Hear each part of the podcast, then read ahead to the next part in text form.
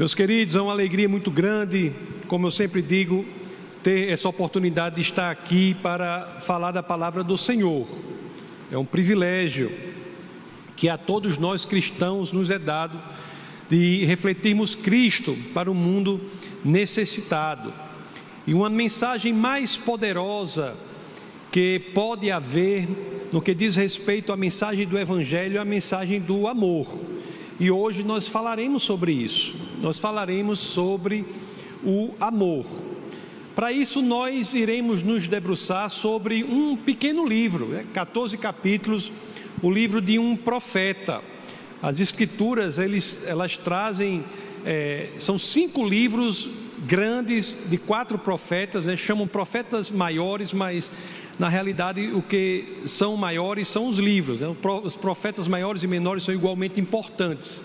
Então, nós temos aí cinco livros de quatro profetas maiores, eu, é, quatro profetas para cinco livros, porque Jeremias escreve o livro de Jeremias e Lamentações, e temos depois doze livros dos chamados profetas menores, que aqui reitero, nada, esse termo, esse adjetivo menores, nada tem a ver com a qualidade do profeta, mas o tamanho do livro. E desses doze livros dos profetas menores, o primeiro desses livros é o livro exatamente sobre o qual, ou sobre cujo conteúdo, nós nos debruçaremos no nosso bate-papo de hoje. Sobre esse pequeno livro, o livro de Oséias, esse livro do Antigo Testamento que nós falaremos hoje.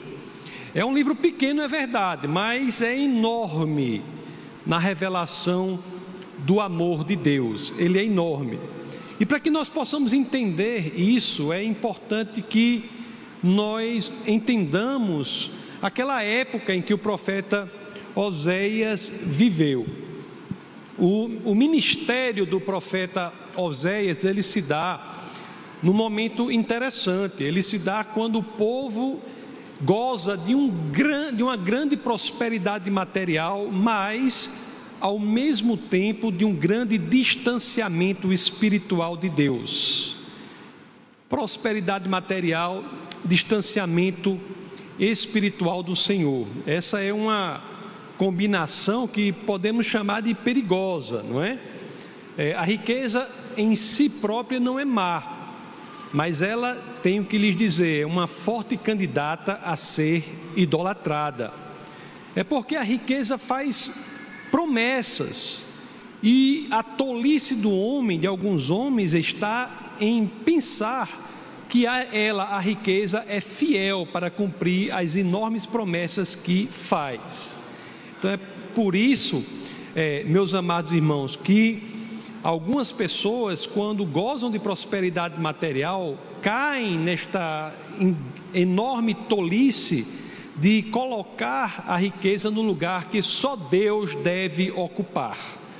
A tolice é um dos, é um dos caminhos mais fáceis para a idolatria. É um dos caminhos mais fáceis para a idolatria. E eu devo lhes dizer, essa mensagem do livro de Oséias, ela não ocorre só naquela, não é só para aquela época, ela não se, não se circunscreve unicamente àquela época, oito séculos antes da vinda de Jesus Cristo, mas ela vale para hoje em dia, não é?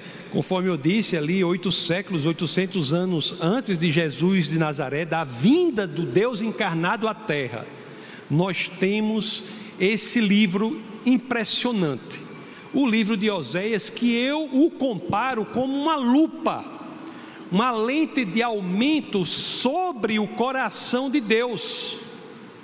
O livro de Oséias é um, ele faz com que nós tenhamos a possibilidade de ter um microscópio para analisar o coração de Deus, uma lupa sobre o coração de Deus. Isso é o livro de Oséias. E não creio, sinceramente falando, que seja exagero dizer que o livro de Oséias é o livro mais importante das Escrituras, seja dos 39 do Antigo Testamento ou 27 do Novo Testamento. É o livro mais importante no quesito de entendermos o amor de Deus.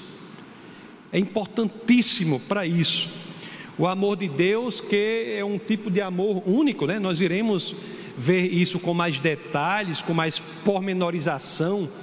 É um amor que não nos abandona, é um amor porque não desiste de nós, mesmo quando nós o abandonamos, mesmo quando nós buscamos outros deuses. Todos nós sabemos aqui que o Deus verdadeiro, ele, ele faz uma poderosa aliança conosco. Aliás, há em muitos lugares, mas vejamos no livro de Levíticos, capítulo é, 26, no, no verso 12, em que as Escrituras dizem, é, refletem essa aliança poderosa que Deus faz. Quando a Bíblia diz: Andarei entre vocês e serei o seu Deus, e vocês serão o meu povo. E aqui, diante dessa aliança, nós sabemos que Deus é fiel para cumprir a sua parte. Agora a questão é: será que podemos dizer o mesmo de cada um de nós? Será que você pode dizer sobre si próprio que você é fiel para se manter como povo de Deus? Tem um rabino é, cujas obras são muito boas, ele é um grande, importantes livros inclusive ele faleceu faz um ano e meio apenas, que é Stein Saltz. Esse rabino tem obras muito boas. É um, um importante escritor lá, é, nascido em Jerusalém. E ele disse algo interessante.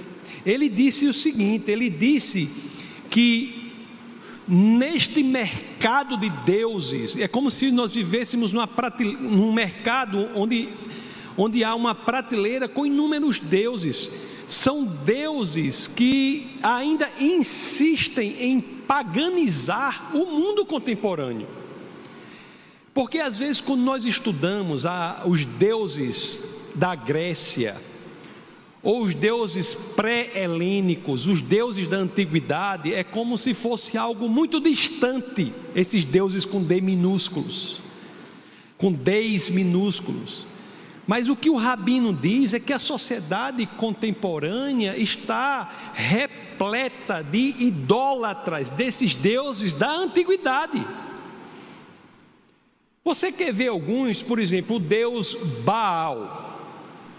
O deus Baal, inclusive, é um deus que é mencionado no Novo Testamento. Ele é identificado, esse deus Baal, pela tradição hebraica, como o quê?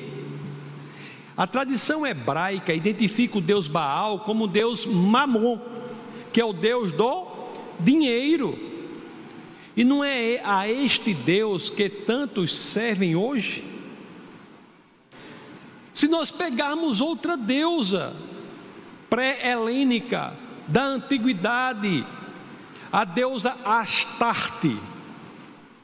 Essa deusa antiga, é mais recentemente conhecida pelo nome de Vênus. O que que essa deusa significa? O que que significa? Essa é a deusa do sexo, do sexo libidinoso. E onde está, amados irmãos, a nossa sociedade hoje, no quesito da pornografia, no quesito da prostituição? Onde está a nossa sociedade hoje? no quesito da sexualização das crianças, no quesito da sedução sexual com fins de propaganda. Onde está a nossa sociedade hoje, se não uma parte significativa dela servindo a esses deuses pré-helênicos? E a lista é grande, a deusa Calíope, por exemplo. Que Deus é essa? É conhecida como a deusa do alarde, a deusa da autopromoção, a deusa da fama pela fama. A idolatria da fama é um fenômeno poderosíssimo no mundo contemporâneo. Pessoas tendo vidas interiores, espirituais horríveis, porque servem ao Deus da fama, que querem ser famosos unicamente por, pela própria fama, a fama pela própria fama. Isso é o que? Isso é o que? Será que não está presente hoje? Será que realmente essa polifonia, essas muitas vozes, são coisas do passado? Quem são os exemplos a serem seguidos hoje da perspectiva da sociedade? Quem são? Então nós temos que ficar bastante alertas sobre a questão da infidelidade nossa perante Deus, quando colocamos outros deuses no lugar do verdadeiro Deus.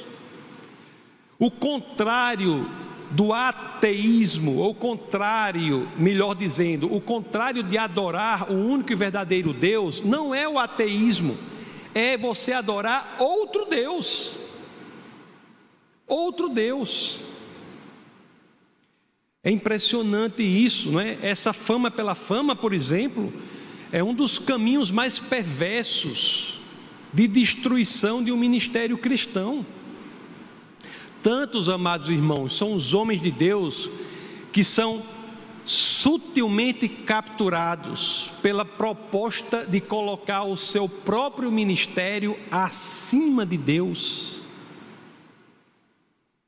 Olhe como a estratégia de destruição é perversa. Eu conheço inúmeros pastores, não só pelo Brasil, pelo mundo, que têm vidas pessoais terríveis horríveis, porque são reféns do próprio ministério. Deixaram que o, o desenvolvimento do ministério, o relacionamento com o ministério, superasse o relacionamento pessoal dele com o nosso Senhor e Salvador Jesus Cristo. E o pior que isso traz, isso vem com uma, um rótulo, uma embalagem, uma roupa, uma roupagem de algo bom. Então não podemos ser ingênuos perante o mundo. E o rabino ali tinha razão mesmo. Baal, Astarte, Calíope, Deus do dinheiro, Deus da pornografia e prostituição, deusa da fama pela fama, e a lista é enorme, meus amados. E sabe o que é pior? Se você pensar em analisar bem a nossa sociedade.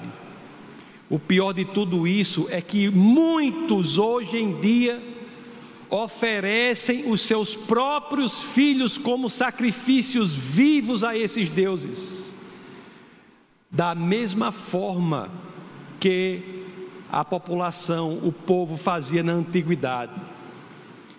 O livro de Oséias é importantíssimo, é essencial, nos ensina algo poderoso. Oséias, ele nos ensina que o único e verdadeiro Deus, o Deus de Abraão, Isaac e Jacó, o Deus que veio na pessoa de Jesus de Nazaré, ele nunca desiste do seu amor por nós, apesar de toda a infidelidade de nossa parte. Nós não podemos entender a mensagem do Evangelho sem saber isso, que o nosso Deus é um Deus de amor. Já disse até, tem até um vídeo aí, que o pessoal colocou em defesa da fé, que há 99 formas como o Corão se refere a Deus, a Allah, no Islã. 99 formas. Se você for ler o Corão, toda vida que houver uma referência a Deus, você sublinhar, no final, se você for contar, você terá 99 referências a Deus. Nenhuma dela, delas é amor. Nenhuma delas é amor. Não é que o Deus do Corão não ame. O Corão diz que Deus ama aqueles que o obedecem. Mas no cristianismo, o que as escrituras nos ensinam é que amar não é algo exterior ao próprio Deus, Deus é em si amor. Isso, isso, se não me engano, está na primeira epístola de Pedro, capítulo 4, verso 8. Coloque aí, professor Orlando, primeira de São Pedro, capítulo 4, verso 8.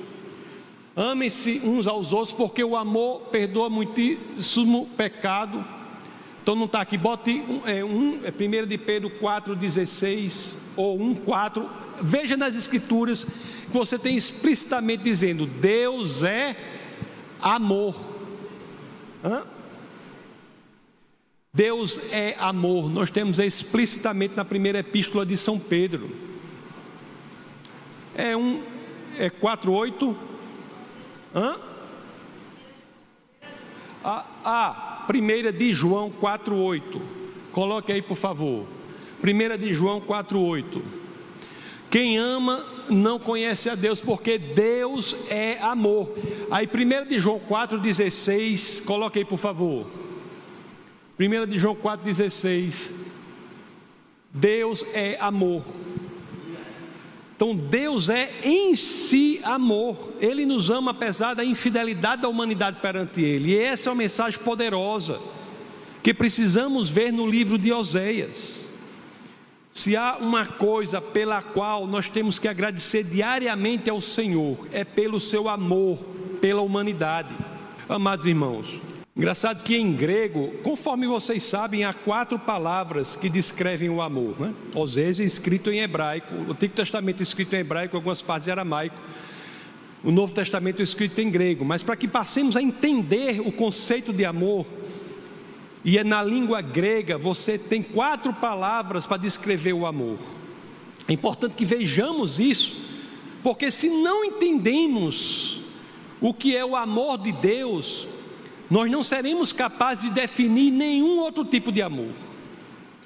Então a Grécia, o idioma grego, ele tem quatro palavras para falar de amor: tem eros, o amor sexual, sobre o qual as escrituras falam no livro de Cantares, Cântico dos Cânticos.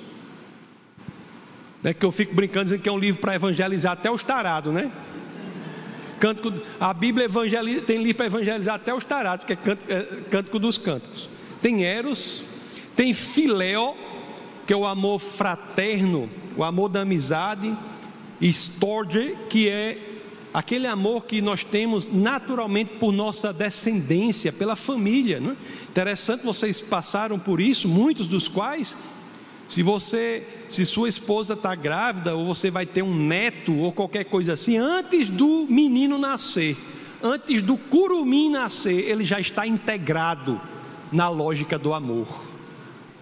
Antes de você conhecê-lo, ele já está integrado, ele já nasce integrado. E tem ágape.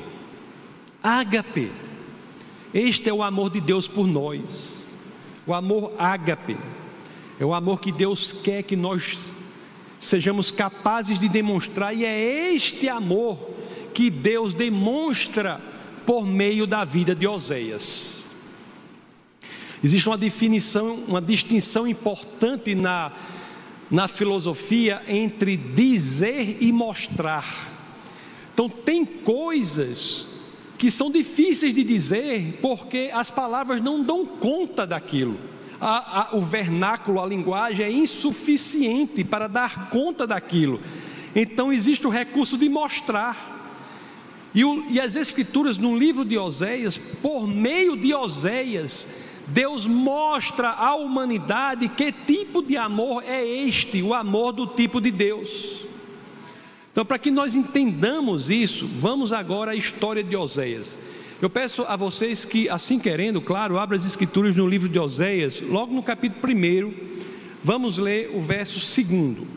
As escrituras dizem assim, Oséias 1, 2: Quando o Senhor começou a falar por meio de Oséias, disse-lhe: Vá, toma uma mulher adúltera e filhos da infidelidade, porque a nação é culpada do mais vergonhoso adultério por afastar-se do Senhor. Amados irmãos, olhe que interessante. Deus fala a Oséias para ir e tomar para si uma mulher adúltera, né? Se referindo lá a Gomer. A relação de Deus com o seu povo é mais bem representada aqui na terra pela figura de quê? Pela figura do casamento. E aqui nós temos Oséias, que tem um ministério específico. Ele é chamado para demonstrar o amor de Deus por um povo que era infiel. É interessante que este amor de Deus por um povo infiel já começa a ser demonstrado por Oséias na escolha da noiva. Oséias escolhe casar-se com Gomer, sabendo que ela erraria e que ela entraria em um estilo de vida de infidelidade. Isso nos faz perguntar: será que Deus sabia que o seu povo o abandonaria? Será que Deus sabia que o povo abandonaria a aliança que Deus faria com o seu povo? A resposta é sim. Tanto Deus sabia, como Oséias foi avisado do que aconteceria. Aí nós perguntamos, então por que Deus não abandonou o seu povo? Ou por que Oséias não abandonou a esposa Gomer? Por quê? A resposta é: por amor. Por amor. E você fica estupefato, boquiaberto, sem entender e diz: espera aí, mas que tipo de amor é este? E a resposta é simples: este é o tipo de amor de Deus por nós.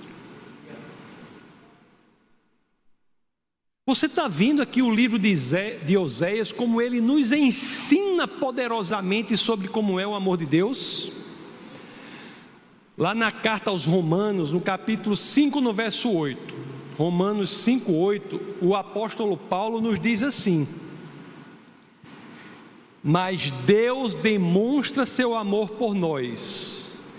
Cristo morreu em nosso favor quando ainda éramos pecadores. Amados irmãos, Cristo morreu por cada um de nós aqui quando ainda éramos pecadores. Cristo conhece o seu defeito, conhece as suas limitações, conhece as suas falhas. Mas o que as Escrituras nos dizem é que, mesmo assim, Ele ama cada um de nós. Ele é amor. Ele quer você do jeito que você é. Amados irmãos, eu estou com a boca mole de dizer isso aqui. Várias vezes eu digo isso porque isso é um grande impeditivo para as pessoas entregarem a sua vida ao Senhor. Entenda de uma vez por todas que nós não precisamos mudar nada, absolutamente nada em nossa vida para entregarmos a nossa vida a Cristo. Nada. Não há nenhum requisito que você precise mudar para você se qualificar a ser alguém que pode entregar sua vida ao Senhor. Agora eu aviso: uma vez que você entrega a sua vida a Ele, eu lhe garanto, você nunca mais será o mesmo. Mas não é necessário mudar nada. Tem gente que diz assim: eu sou uma coisa horrível, eu fiz isso, fiz aquilo, fiz aquilo outro. E o que nós vemos aqui é que o amor de Deus é tão poderoso que Ele não leva isso em consideração para receber você. E se você leva isso em consideração, você está se colocando a si próprio numa posição de julgamento superior que o próprio Deus faz. E tá, isto é uma auto-idolatria. Entenda que o amor de Deus é poderoso para receber cada um da forma que a pessoa é. Vejamos aqui outro aspecto deste amor de Deus que é descrito no livro de Oséias. Depois, em algum momento, vocês leiam esse livro que é curto, 14 capítulos, com essa perspectiva, para que vocês entendam aquilo. A esposa de Oséias, que é Gomer, ela foi infiel e isso machucou muito o coração de Oséias. Amados irmãos, quando o homem é infiel perante o Senhor, quando o homem tem uma atitude de rejeição perante a Deus, isso sim machuca o coração de Deus. Oséias também nos mostra isso. Vejamos aqui em Oséias capítulo 6. Vamos ler os versos 3 a 4. Olha o que as escrituras dizem. Oséias 6, 3 e 4. Conheçamos o Senhor, esforcemos-nos por conhecê-lo. Tão certo como nasce o sol, ele aparecerá. Virá para nós como as chuvas de inverno, como as chuvas da primavera que regam a terra. E olha aqui o verso 4: Que posso fazer com você, Efraim? Que posso fazer com você, Judá? Seu amor é como a neblina da manhã, como o primeiro orvalho que logo evapora. Amados irmãos, se seu amor por Deus for como o primeiro orvalho da manhã, que logo se evapora, saiba que você entristece o coração do Senhor. Deus se importa com isso. O amor de Deus, quando falamos é grandioso pela humanidade, é algo correto, mas traz uma impressão que talvez não seja mais adequada, porque não é pela humanidade como um conceito coletivo, é por cada um individualmente, por cada ser humano, por cada pessoa. Ele ama e se estende para resgatar. O afastamento de Deus é uma ofensa pessoal contra ele. Aliás, nós temos que ter a dimensão disto, da individualidade do pecado, do afastamento do Senhor. Porque o discurso muitas vezes é genérico, é a humanidade, é o povo de Deus, mas isso não quer dizer que não há dimensão importantíssima individual. Cada um dos nossos pecados é um espinho a mais que colocamos na coroa de espinhos de Cristo. Cada um dos nossos pecados gera um sofrimento específico no coração do Senhor. E aqui no livro de Oséias nós conseguimos ver essa tristeza de Deus. A dor de Oséias, que nós lemos no livro dele, é como um ecocardiograma do coração do Senhor. Aponta para a dor no coração do Senhor. E o mais impressionante que nós vemos aqui, quando nós analisamos o coração de Deus, é que diante de toda essa tristeza que Deus tem, Ele faz algo com isso ele transforma tudo isso em compaixão por nós. Olha o que nos diz Oséias 11, 8. Oséias capítulo 11, verso 8. Olha o que as escrituras nos dizem. Como posso desistir de você, Efraim? Como posso entregá-lo na mão dos, outro, dos outros, Israel? Como posso tratá-lo como tratei Adimá? Como posso fazer com você o que fiz por Zeboim? O meu coração está enternecido, despertou-se toda a minha compaixão. Amados irmãos, Deus, Ele mostra o seu coração de maneira muito clara na forma como ele, ele orienta Oséias a lidar, a tratar com a sua esposa infiel, adúltera Gomer. Lá em Oséias 3:1 nós vemos isso. Olha o que Deus, o ministério de Oséias é esse, é mostrar ao mundo isso. E olha o que Deus faz o ministério de Oséias representa esse amor. E olhe como Deus orienta Oséias a agir. Olha o que as escrituras dizem. Oséias 3:1. O Senhor me disse: Vá, trate novamente com amor sua mulher, apesar de ela ser amada por outro e ser adúltera. Ame-a como o Senhor ama os israelitas. Ame-a como o Senhor ama os israelitas, apesar de eles se voltarem para outros deuses e de amarem os bolos sagrados de uvas passas. Bolo sagrado de uvas passas era usado em quê? Na adoração do deus Baal. O que é aqui que as escrituras estão dizendo? Deus está dizendo: vá, Oséias, cumpra o seu ministério. O seu ministério é refletir para o mundo o tipo de meu amor e o tipo do meu amor é esse: vá, trate, ame novamente a sua mulher, apesar dela ser adúltera. Deus nos ama apesar de sermos infiéis perante o Senhor. Ame-a como o Senhor ama os israelitas. Ah, mesmo se eles executam esses rituais com bolos sagrados de, de uvas passas para o rei Baal mesmo as pessoas que estão no exercício pleno da idolatria, colocando outros deuses esperando o Senhor, perante o Senhor ou no lugar do Senhor, essas pessoas não deixam de ser amadas por Deus. Isso lhe impressiona, é muito impressionante isso, né? Você olha, rapaz, que, que amor é esse, né? Que amor é esse? Isso é impressionante. O que eu tenho a dizer quanto a isso é, é verdade, é impressionante. O amor de Deus é impressionante. É impressionante o amor de Deus por nós. E é interessante que quando continuamos lendo o livro de Oséias, o que nós vemos?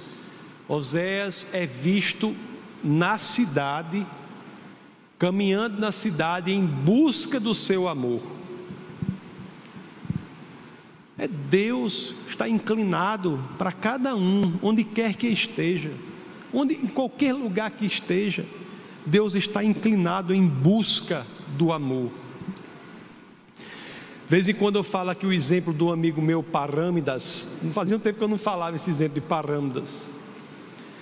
Parâmidas, um amigo, um grande amigo, eu fiz um, tive um trabalho com ele na, na Tailândia. Ele é, ele é indiano. Nós fizemos um trabalho na Tailândia, participamos de um projeto na Tailândia.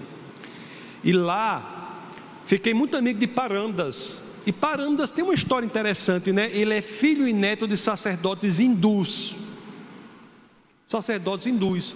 E Parandas teve contatos com uns missionários cristãos. E Parandas me contava, Taços, olhe, eu não me lembro de nada, me lembrava de nada que aqueles missionários falavam. Eles ficavam falando, falando, eu nem prestava atenção.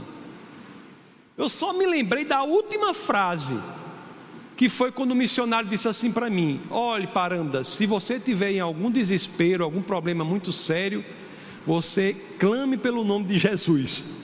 A única coisa que chamou a atenção dele foi isso, que ele achou esquisito. Eu sei que Paranda se envolveu numa situação lá, foi preso, e naquele momento ele se lembrou dessa única frase que havia sido dita a ele pelos missionários cristãos. E naquele momento, na cela, na prisão, na Índia, no sul da Índia, ele chegou e disse: Jesus, se você é verdadeiro, eu clamo pelo teu nome. E sobrenaturalmente ele sentiu uma paz tão impressionante, uma tranquilidade que ele achava que era impossível de ter. E ficou naquela situação, passando ali um dia até que a situação se resolvesse, ele saiu depois numa paz e uma tranquilidade que ele ficou boquiaberto. Isso não, isso não pode vir do, do mundo natural. Paranda sai da prisão, impressionado, aquilo mexeu no coração dele. Houve uma verdadeira entrega da vida dele ao Senhor. Ele se converte e chega para os pais, para o pai e para o avô, né? Chega para o pai e para o avô, porque lá na Índia mora tudo junto assim. E diz assim: chega, disse assim: Papai, eu sou cristão. Aí o pai se reúne com a família e diz: Parâmbidas é cristão, vamos matá-lo. Parâmbidas foge, vai para uma outra cidade lá onde ele está até hoje. Ele criou um orfanato para crianças com deficiência e vive lá com a felicidade grande né, no seu ministério. Então Deus estava ali, como um Oséias que procura pelo amor.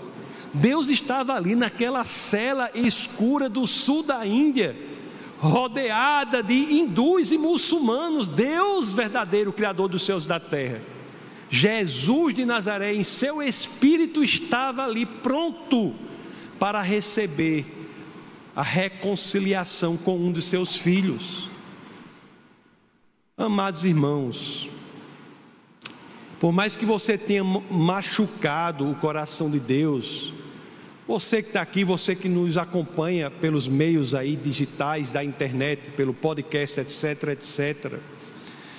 Por mais que você tenha sido muito infiel ao Senhor, você pode ser pior do que o homem do massacre do alicate de unha, porque dizem que o massacre da Serra Elétrica é o pior, né, Juninho? Mas não é. Massacre da Serra Elétrica é rápido. Imagina o massacre do alicate de unha. Ai, ai, ai, ai, até matar a pessoa. Por mais que você tenha sido pior do que qualquer pessoa que você possa imaginar, Por mais que você tenha feito tudo isso, saiba de uma vez por todas que em Cristo Jesus é possível começar de novo. Essa é a mensagem do Evangelho. No Evangelho de São João, aquela passagem que é conhecida por quase todo mundo, talvez seja o verso mais conhecido das Escrituras, que é João 3,16. Eu acho que deve ser o verso mais conhecido das Escrituras.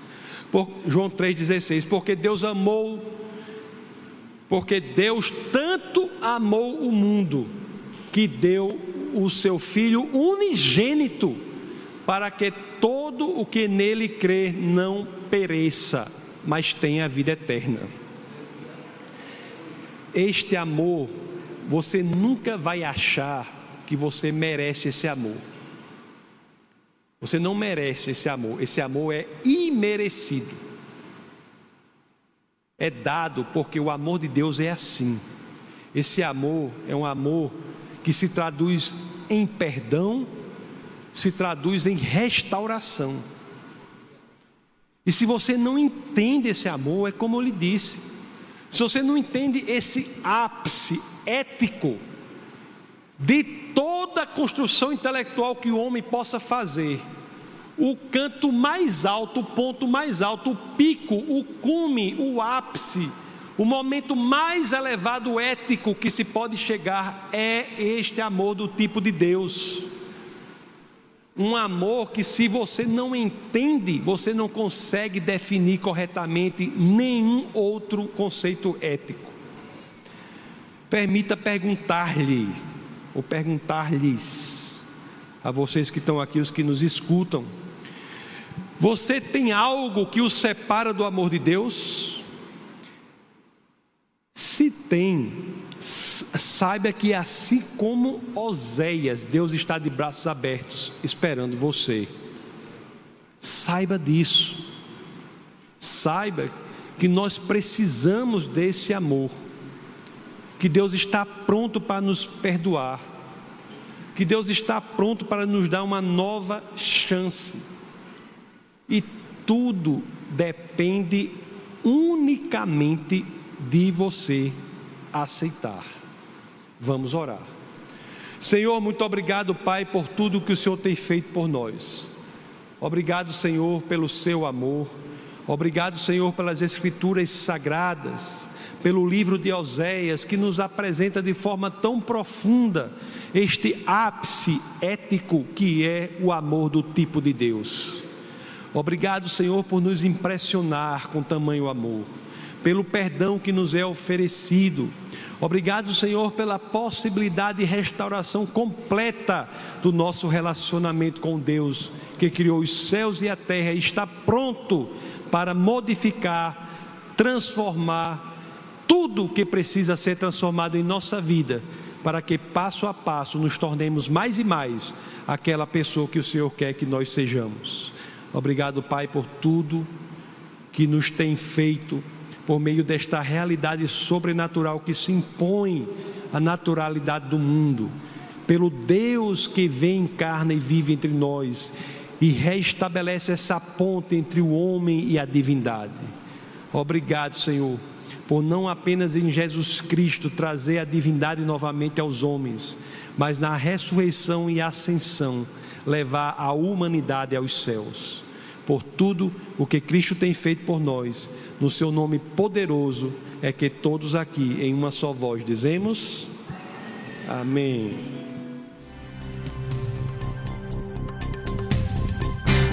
Essa foi uma produção do Ministério Internacional Defesa da Fé um ministério comprometido em amar as pessoas, abraçar a verdade e glorificar a Deus.